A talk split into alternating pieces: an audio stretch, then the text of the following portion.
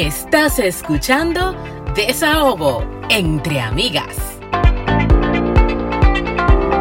Bienvenidos a un episodio más de Desahogo entre Amigas, un espacio para cherchar, aprender y sobre todo descubrir lo jodidamente interesante que es ser mujer. Estás escuchando a Francia Abreu, seguimos desvelada. Ya Anna Inver, buenas tardes, buenos días, buenas noches, ¿cómo están? Esperamos que estén súper bien, gracias por escucharnos, siempre por preferirnos. Le mandamos un abrazo. Sí, seguimos en desvele total, o sea, cada vez que grabamos resulta que esa noche no dormí nada. Es que imagínate, Eh, es mismo parte del tema, no deporte. hay forma. Sí, tú sabes que aquí eh, pensando, filosofando, aquí vamos a hacer un poco de divareo y de, y de análisis existencial. Tú sabes que uno de los miedos más grandes que uno tiene que afrontar cuando uno, por ejemplo, emigra, nosotras que somos inmigrantes, o cuando uno decide si quiere tener un hijo, si quiere tener dos, o cualquier tipo de decisión que son grandes, un- uno tiene que aprender a lidiar con el miedo a la incertidumbre o el miedo al cambio. Eso es así. Y Que es mu- muy frustrante. es, es difícil, es difícil, es muy fácil tú decir, no, tira para adelante, echa, di, hazlo, pero no es tan fácil cuando tú te ves en el, en el proceso, sobre todo cuando tú vienes, de, de- o sea, dependiendo de cuál ha sido tu, tu background. Hay personas que han vivido la vida entera en la misma casa, que, que, que han tenido una rutina muy estructurada, que no les permite tomar decisiones grandes o de cambios de vidas grandes sin tener ese miedo paralizante que, que, que, que uno puede encontrarse. Y, y el miedo es un instinto natural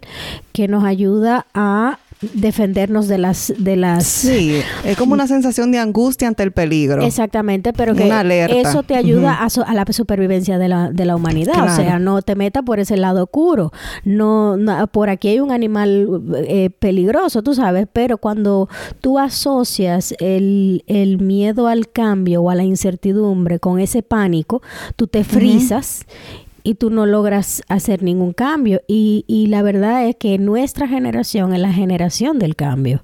Entonces aquí Eh, estamos hablando como que de riesgo versus miedo, Sí, es, básicamente. Exacto, tenerle miedo a los riesgos y tenerle miedo a los grandes cambios, eh, cómo ayudarnos a, a lidiar con la gestión de ese miedo al cambio y lograr hacer esos cambios de una forma que no sea tan traumática. Claro. Porque- Y, y- y lo ideal sería como que, que el miedo no te cegue de tal manera ante ese riesgo que tú puedas pasar. Me explico. Siempre van a haber riesgos, siempre van a haber situaciones que se puedan presentar, pero cuando tú nada más le das mente a eso, te paralizas Sí. y dices, mira, de aquí yo no salgo.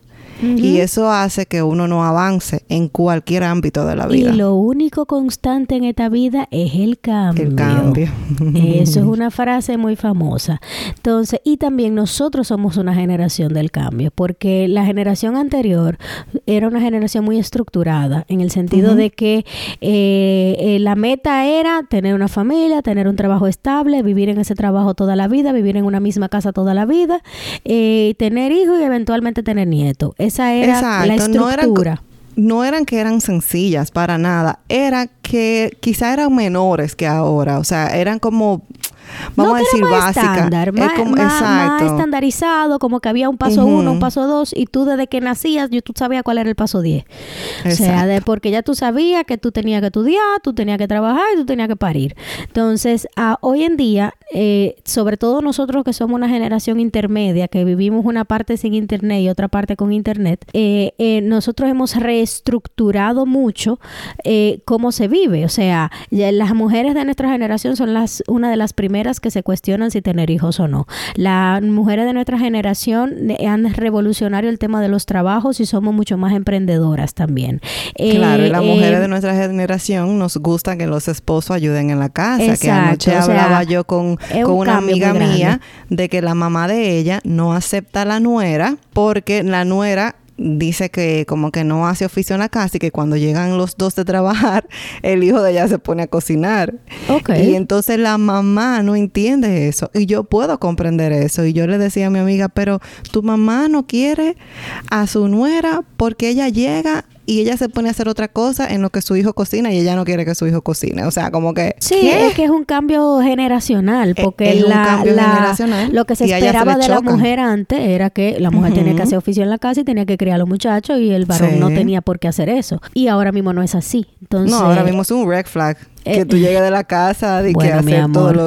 Exacto. Ya lo dijimos en un episodio anterior, pero bueno, el caso es que como esta generación ha vivido tantos cambios y está revolucionando tantas formas de vivir, que hay veces que hay personas que, que se paralizan frente a, a- a situaciones de, de límite, así como que me voy del país o voy a decidir si voy a tener un hijo o no, o voy a decidir no tenerlo, que también es una decisión muy Sí. fuerte. Entonces, eh, Hasta el hecho de cambiar de trabajo a veces... cambiar de trabajo, quiero hacer mi negocio. Sí, ay, ay, ay, eso es uno de los grandes miedos. Cualquier cambio grande, me voy a casar, no me voy a casar, me voy a mudar, no me voy a mudar, me voy a divorciar. O sea, todos esos pasos que son grandes y que tienen grandes consecuencias para nosotros, a veces nos paralizan de tener grandes experiencias. Entonces, hay unos cuantos puntitos que yo googleé por ahí. Y de tener para grandes ayudarnos. éxitos. Y tener De grandes tener éxitos. grandes porque a veces éxitos, nosotros nos porque- concentramos en el riesgo, en lo que puedo Exacto, perder y, Y no hacemos nada. no en lo que no podemos ganar. Y hay otro dicho muy famoso que dice que el que no se arriesga no gana.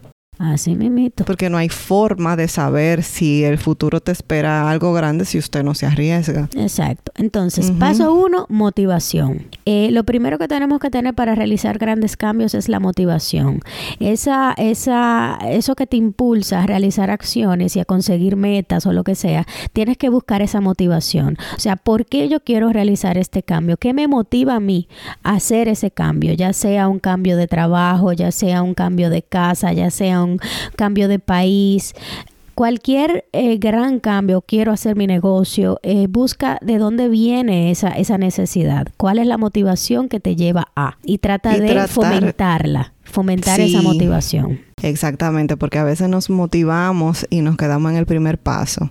Exactamente. que son, eh, sería bueno tener como expectativas claras, motivaciones claras, duraderas, Sí. fomentarla, como bien decías, y, y nada, como que hacerse una idea en su cabeza de que esto ahora Esto que mismo... estoy haciendo tiene una razón muy poderosa Exacto. Y, cada, y recordártelo cada vez que todos puedas. los días.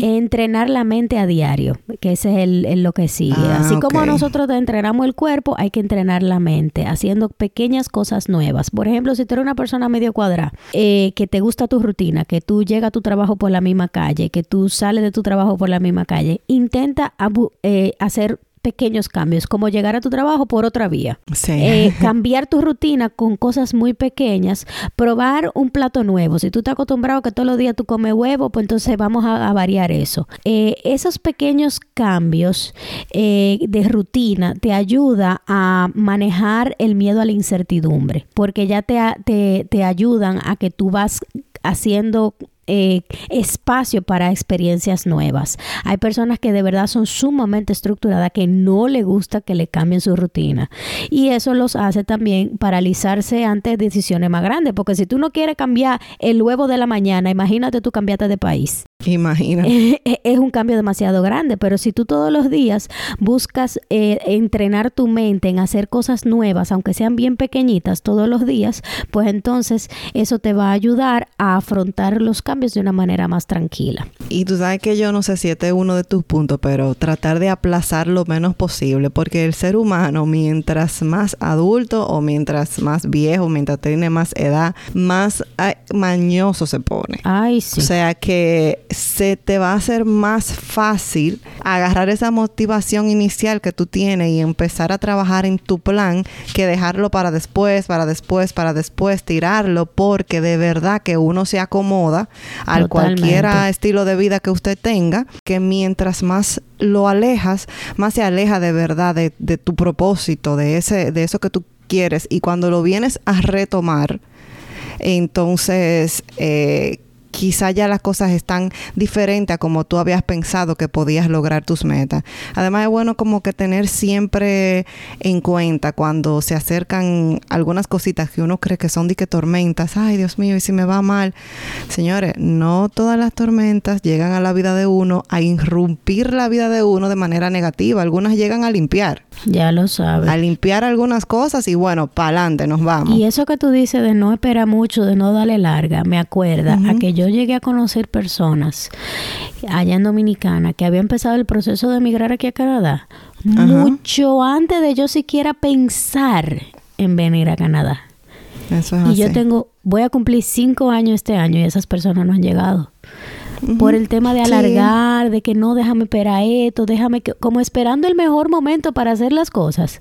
El miedo a los riesgos. Es como, ¿y cómo me va a ir? ¿Y si yo hago esto? ¿Y si no consigo trabajo? Y si no consigo trabajo, esa es una de las fuertes créame que va a conseguir. Va a conseguir. O sea, es un tema de que eh, cuando tú te miras de aquí a cinco años, de aquí a seis años, y tú realmente estás mirando ese, esa meta que tú quieres hacer, tú tienes que empezar desde ya. Sí. Y no puedes darle un tema, un tema muy, muy latente que ha estado últimamente entre mis amigos y familiares, que tenemos un grupo ahí, y es el hecho de que el ser humano la mayoría de nosotros, así ya grandes, formados, con una educación o, sin una educación, pero ya en, en nuestros 30, nos hemos visto en algún momento en la situación de que tenemos que reiniciar nuestra vida. O sea, nos hemos visto en la situación de que tenemos que iniciar de cero. Así es. De que tenemos que partir de cero para hacer una reestructura de nuestras vidas, porque lo que hemos planeado quizá no se está cumpliendo como nosotros queríamos. Sí, o hay, Entonces, cuando eso pasa, hay que replantearse. De gente que se cambia de carrera, que termina una carrera y tiene que hacer otra. Definitivamente. Eh, pero, por ejemplo, a mí me tocó empezar así de cero, de que, ah, mira, no tengo un peso, voy a tener que replantear qué es lo que voy a hacer con mi vida. Y nada, eso, eso está también, pero el punto es que si usted no le da para allá, que si usted no hace no toma acciones contra lo que usted, eh, a favor de lo que usted quiere hacer, nunca va a pasar nada con su vida. Una cosa importante es cambiar de actitud, que no es fácil cambiar como uno piensa, cambiar la, la, actitud sobre las cosas. Pero, por ejemplo, tener mensajes positivos puede ayudar a enfrentar cualquier situación que te está causando miedo o, o, herramientas para afrontar los cambios. Es muy importante saber cómo es el diálogo interno, eh, que eso es algo que yo lo hablo mucho con las personas que quieren bajar de peso, por ejemplo. El de tú hablar bien y de y de no no enfocarte en tu hijita gorda, tu en, lo que, en lo negativo nada más, sino ese diálogo interno de que sí tú puedes, de que hoy tuviste un, un, peldaño, un setback, pero tú puedes seguir para adelante mañana. Eso no es nada. eh, eh el de tener un diálogo positivo ante las vicisitudes, porque no hay nada que te dé, que te ponga más, más peldaño o más obstáculo que tú hacer un gran cambio. Hacer un gran cambio, lo que tú más vas a tener es razones para no hacerlo. Entonces, tú darte esas razones de que sí tú puedes hacerlo, te va a ayudar muchísimo a tu tumbarle el miedo a esa gran meta que tú tienes o a ese gran cambio que tú quieres hacer. Mira, yo soy partidaria de que el ser humano, por default, para defenderse de cualquier situación o para, como para entender o, darse la razón a sí mismo para pensar que está haciendo lo correcto, tiende a cuando quiere hacer algo, buscar información que le dé aporte a eso que va a ah, hacer. Sí, claro que sí. En el tema, por ejemplo, que te lo he dicho antes, si una persona se quiere ir de Canadá, empieza a buscar cosas que Canadá es lo peor. Eso es un ejemplo que yo siempre lo voy a poner porque se quiere ir. El que se quiere ir de República Dominicana va a buscar situaciones y dice que es lo peor. Y eso es como una autosatisfacción, como, ah, estoy haciendo la cosa bien. Necesito buscar razones por la cual tengo que irme de aquí. Y eso no está descabellado por lo que tú acabas acabas de decir, porque tú tienes que buscar razones válidas para hacer lo que tú quieres hacer. O sea, si quieres bajar de peso, busca razones positivas, siempre pensamientos positivos, busca historia, buscas testimonios. Si te quieres ir a una ciudad donde nadie más se quiere ir, bueno, pues busca las razones por la cual tú, esa ciudad es buena para ti.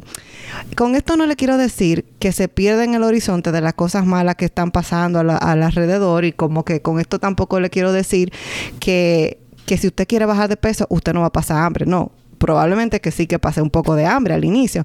Pero con esto le quiero decir que es mejor enfocarse en las cosas que tengo un bebé riéndose aquí. Ay, mamá. Es mejor enfocarse en las cosas buenas que en las cosas malas. Eso es en todo. En el trabajo, yo voy a cambiar de trabajo. Ah, mira, pero este trabajo me da esto, esto, esto y esto. Como vamos a enfocarnos en las cosas positivas. ¿Me quiero mudar? Bueno, pues mudarme a Canadá me da esto, esto, esto y esta ventaja. ¿Quiero bajar de peso? Ok, ahora mismo estoy sufriendo, de repente paso un poquito de hambre, pero piensa en cómo usted se va a ver en ese vestido que usted se quiere ver o piense que Dios no lo quiere, en cinco años a usted le dan una enfermedad y porque tiene menos peso tiene menos riesgo de cualquier situación. Complicación. Complicación, ¿verdad? Entonces, eso que tú acabas de decir es muy válido. Y eso tiene mucho que ver con el siguiente punto, que es tomarse las cosas con perspectiva. Lo que nos afecta no es lo que ocurre en sí, sino cómo tomamos lo que, no, lo que nos sucede. Ir aprendiendo a relativizar lo que nos ocurre es un buen método para entender que lo que nos pasa eh, tiene una mayor perspectiva, porque hay veces que las situaciones que nos están pasando, las vicisitudes que nosotros nos están pasando no son tan grandes, pero nosotros las vemos de una forma muy particular. Entonces, es bueno como quedar dos pasos para atrás y ver las cosas que nos suceden o los, los obstáculos que podamos ver con una perspectiva más amplia. Sí, eh, en el caso de la inmigración hay que buscar pila de papeles y me están exigiendo muchísimas cosas que son medio complicadas de conseguir, ok, pero eso es un peldaño nada más. Ese peldaño que me está causando este disconfort es más grande que la meta en sí. Quizá no. No, imposible. Entonces, eh, hay veces... En ese caso, no. en otras palabras, más aplatanado, no se ahoga en un vaso de agua. Mira, eh, es difícil con esa y yo te, voy a explicar por qué. Ah, cuando uno tiene un problema, que uno se vuelve loco en su problema, es verdad que para el otro puede ser un vaso de agua, es ahogarse en un vaso de agua, pero para ti es como que, wow. Se está acabando el mundo. O sea, es que nadie me comprende y después más adelante tú te das cuenta de que eso que tú creías que era una situación increíble, eh, ahora quizá es nada, pero hay que tratar, como dice Frank, de, de ver más allá. Y, y, de pensar, ¿tú sabes qué me ayuda a mí también pensar? Siempre, que siempre puede ser peor. Te están pidiendo papeles, eso es lo que pasa. Pero gracias a Dios que es eso, porque es un paso más a lograr tu meta. Y no que es que te están pidiendo dos millones de pesos que tú no tienes en el banco. Por ejemplo. Gracias. O sea, siempre puede ser peor. Eso es bueno que se lo grave. Eso es así. Avanzar es aprendizaje. Cosas que nos agobiaron hace años, hoy en día no nos afecta, así como estábamos hablando. Eh, es como las cosas cuando uno está en sexto de primaria, uno ve a la gente en bachillerato y uno dice, wow, qué avanzado. Pero después tú pasaste bachillerato y ya tú te encuentras que la universidad es lo grande. wow, qué avanzado. Y después tú pasaste a la universidad y ya tú te vas dando cuenta que a medida que tú vas pasando peldaños, tú te vas adaptando y ya las situaciones que antes eran grandes para ti, pues ya ahora no lo son. Y eso mismo va a pasar con cualquier gran cambio que tú quieras hacer. Así sea que tú quieres hacer un máster, así sea que tú quieres tener un muchacho, que esa es una decisión muy fuerte que muchas mujeres nos paralizamos ante esa decisión. Porque tú dices, wow, es una responsabilidad muy grande tener un muchacho o tener dos. Eh, eh, es muy fuerte, pero a medida que, que ya tú vas afrontando ese pasito de primero quedar embarazada, Uh, estoy embarazada. Eh, luego que el parto, que ese es un cuco grandísimo. Pero después que tú das a luz, tú dices, ah, bueno, pero no es tan grande como yo creía que era. O no es tan fuerte como yo creía que, era. El ser humano se adapta a todo. Eh, el, la mala noche. Dios mío, me voy a morir porque no, no puedo dormir tres horas seguidas. Sí, pero pasa un tiempo en que ya tú te adaptas. Ya tú te adaptas. Y tú sabes que eso me acuerda una historia muy bonita. Es, es como, era un video y en una historia en donde una abuela está hablando con la nieta, entonces como que la nieta le pidió un consejo y de vida, como tú has vivido tanto, dame tu consejo. Y ella dice que uno en la vida, la abuela le decía, uno en la vida siempre está esperando que pasen cosas buenas en la vida de uno, pero que el esperar es lo que te cohibe de disfrutar esas cosas. Me explico. Si usted quiere quedar embarazada, cuando usted esté buscando el muchacho, disfrute eso. Cuando usted esté embarazada, disfrute eso. Cuando usted tenga el hijo, disfrute eso. Porque esa es la vida, no es esperar para después. Hay gente que dice, wow, cuando yo salga de la universidad, ya por fin salí de esto. Y ahí es que voy a ser feliz. Salí de eso. Ahí es que empieza el asunto. Ahí es que empieza la, la, la yuca, porque ya ahora... Hay que buscar trabajo. Hay que buscar trabajo. que no sé qué. Después, yo recuerdo siempre una, una compañera mía que decía, es que yo solo gano qué sé yo, 16 mil pesos. Cuando yo gane 60, ahí está que gana más de 60 y ahora es otra situación. Entonces la abuela le decía, la vida es el hoy. Y eso me acuerda a lo, que tú mencionabas antes, de que son pasito a pasito y quizás lo que ahora es grande después tú lo vas a ver como que no es tan grande, entonces no te enfoques en lo que viene después. Enfócate en los eh, en las situaciones donde tú estás ahora y las cosas que tú puedes controlar también, porque hay situaciones que tú no las puedes controlar. O sea, cuando tú tengas un proceso migratorio, tú no puedes controlar cuándo a ti te van a dar una respuesta. Claro. Tú no lo puedes controlar. Entonces, mientras tanto, disfruta lo que tú tienes en el momento. Esa igual, igual es lo mismo con los riesgos. Tú puedes controlar tu miedo, pero tú no puedes controlar los riesgos. O sea, tú puedes decir, ah, mira, me voy a ir a Canadá. Perfecto, me voy a ir a Canadá. ¿Qué puede pasar en Canadá? Que no consiga trabajo en los primeros tres meses, o que yo extrañe a mi familia, o bla, bla, bla. Esos son riesgos que no hay forma de que tú te lo quites de arriba. Sí, es más tú conocerlos, o sea, ¿cuáles son los riesgos? Tal, tal y cual. Ok, ¿cómo yo puedo mitigar que esos riesgos me afecten menos? Bueno, yo puedo hacer esto, yo puedo hacer aquello, yo puedo hacer aquello. Pero ya, no te vuelva loco con eso, ve al siguiente paso. Ah, yo, yo me voy a preocupar por eso cuando yo llegue a ahí. Yo sé que puede pasar, tengo una idea de cómo puedo mitigar tal cosa, qué tanto me va, para yo también mitigar qué tanto me va a molestar o qué tanto me va a afectar, pero no me voy a volver loca con eso solamente, porque así mismo pueden pasar cosas maravillosas. Sí, por supuesto. En ese caso sería más, en vez de enfocarte en los riesgos, porque ya tú decidiste que tú ibas para allá, ya como quiera, si ya tú decidiste que tú ibas para allá, ya debes de dejar de temerle a los miedos y enfocar tus energías en cómo, de temerle a los riesgos y enfocar tus energías en cómo manejar tus miedos. Así es. Entiende, o sea, no sé si me doy a entender, es como que ya el riesgo está ahí, eso tú no lo puedes cambiar. Entonces vamos a ver cómo yo manejo mi miedo para ir enfrentando eh, cada situación que se me pueda presentar de la mejor manera posible para poder disfrutar este camino también. Así es. Y siempre, siempre. Porque a veces, Fran, perdón, el camino no da tanto trabajo que uno no disfruta la meta. Cuando tú llegas, tú dices, concho, Así es, así es. Y a veces en el, en el transcurso tú tienes tantos aprendizajes y tú tienes tantas experiencias chulas eh, en todos los, los, procesos. Entonces es bueno que primero tú tengas una gran motivación para tú hacer ese gran cambio, eh, entender que los cambios son necesarios para el progreso, porque la inercia, porque también tú te puedes hacer esa pregunta. Eh, ¿qué tan fuerte eh, va a ser el cambio que voy a hacer? Ahora, ¿qué consecuencias tiene la inercia? Si yo me quedo donde yo estoy, ¿qué consecuencia a la larga voy a, voy a tener para mi felicidad y para mi progreso? Entonces, si tú ves que la inercia es más peligrosa que el cambio, tira para allá y olvídate de eso.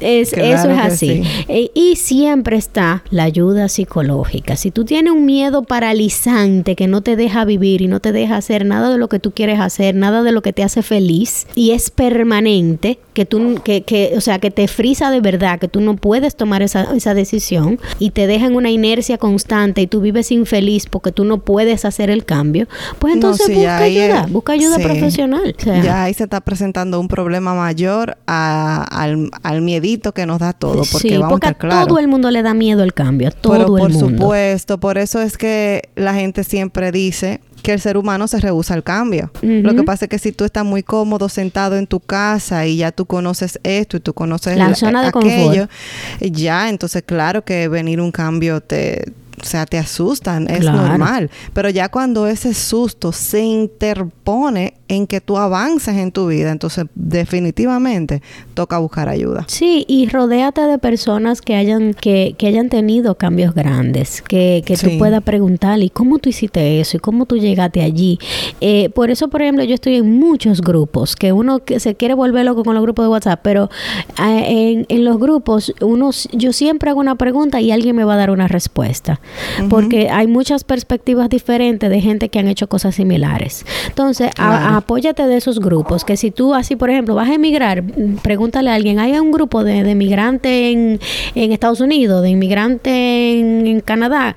Sí, métete y haz preguntas. ¿Y cómo tú hiciste eso? ¿Y cómo tú llegaste a tal cosa? ¿Y qué se siente hacer tal cosa?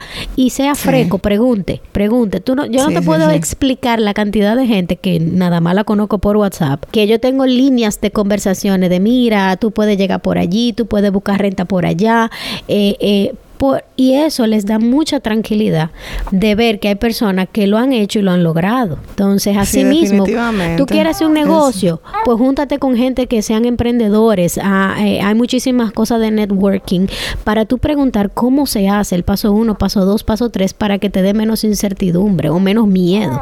Eso es así. Los, los seres humanos en comunidad vivimos mejor, o sea, y no solo que vivimos mejor, que necesitamos del otro para vivir. Totalmente, somos seres sociales. claro, o sea, de eso de juntarte con personas que te suman, que te ayudan, eso está genial. Además de que en el caso de la inmigración, si usted va nueva a otro país, lo mejor es encontrarse con gente latina. Mira lo que me pasó a mí ayer, o sea, yo me encontré, yo fui al doctor y me encontré con una muchacha que no hablaba inglés. Cuando ella me vio, ella vio la gloria. Y yo misma me ofrecí, o sea, no, y, y, ahí nos quedamos con el número una con la otra, porque no hay cosa más chula que tener tu misma sociedad como a tu alrededor, o sea, alguien a que tú le preguntes, alguien a quien, a quien acudir, o sea, totalmente de acuerdo contigo.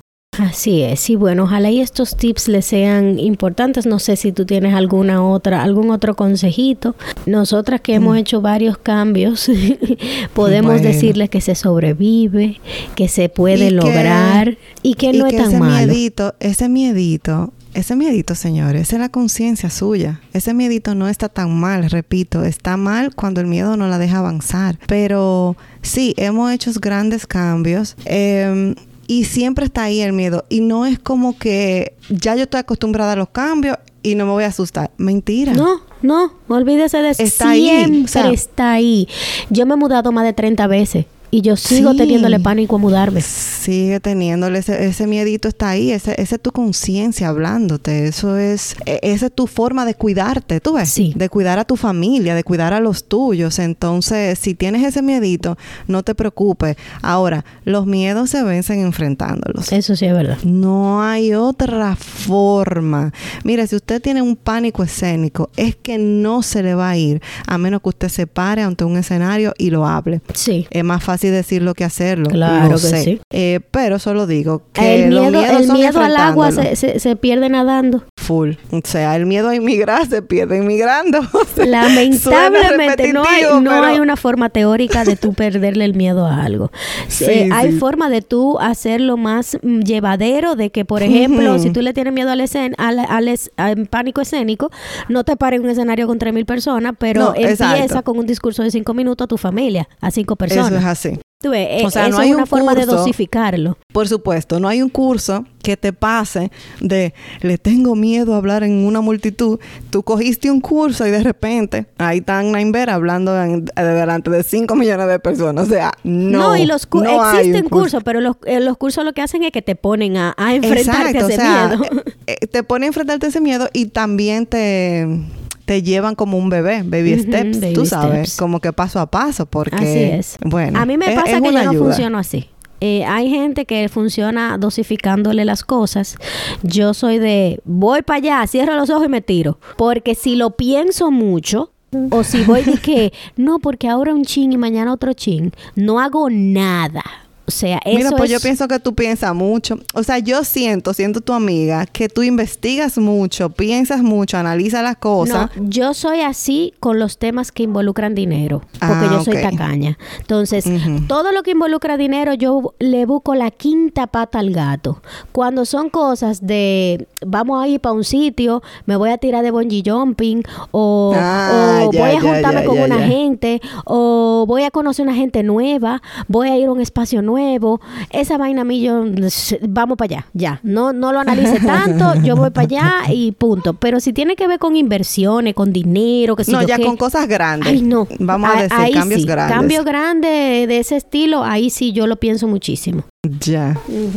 Exacto. Bueno, pues ya, cada quien con lo suyo. Sí, de verdad, yo, yo creo que yo a veces también soy igual, a veces le doy mucha mente. Por ejemplo, a lo de tener un hijo, yo duré mucho dándole mente. O sea, eso no fue Mi de que- ocho que años de amor antes de tener la primera. Exacto, o sea, como que yo digo, bueno, no, no, yo digo a lo de tener un hijo después ya que tengo mi familia, como al tener el, el segundo, el tercer hijo, yo duré mucho haciendo eso, no fue que yo dije en esta semana voy a, tengo, quiero tener un hijo y la semana que viene digo, no, no quiero tener un hijo, o sea, yo duré un año dándole mente que sí, sí, que no, esos cambios que yo sé que van a ser drásticos en mi vida, pues sí, hay que darle mucha mente. Sí, eso es así. Y bueno, vamos a pasar directo a los desahogos de la semana. Chan, chan, chan. A ver, diga a ver. Eh, bueno, mira, te cuento que he estado ah, con el miedo, señores, porque viene un cambio grande para nuestras vidas y es que nuestras niñas van a entrar a la escuela. Ya pronto verán en el kit del inmigrante cómo inscribir un muchacho en un colegio. Exacto. Entonces, eh, la verdad es que he estado muy preocupada últimamente porque en el daycare los niños tienen una atención más personalizada que en la escuela. Uno no tiene que preocuparse Claro. por comida tampoco. Exacto, o sea, claro, la, en las escuelas igual no es lo mismo estar en quinto de primaria que estar en pre-kinder, porque los- esos niños necesitan más atención, los pequeños. Cuando los sacan, salen un maestro atrás, un maestro adelante, los cuenta, misma temática del daycare, pero menos personalizada. El tema de que pues van al baño a hacer número dos por sí solo, que en el daycare, por ejemplo, Ay, mi todavía amor, la que se tienen que ayudan. limpiar. Yo todavía estoy lidiando con eso. Exacto, o sea, como que en la mía, número uno, se limpia, pero número dos, todavía el daycare y nosotros la ayudamos, entonces tengo como mes- es. unos meses de aquí hasta septiembre para que ella lo haga solo, o sea que eso me preocupa, pero no tanto porque tenemos el tiempo.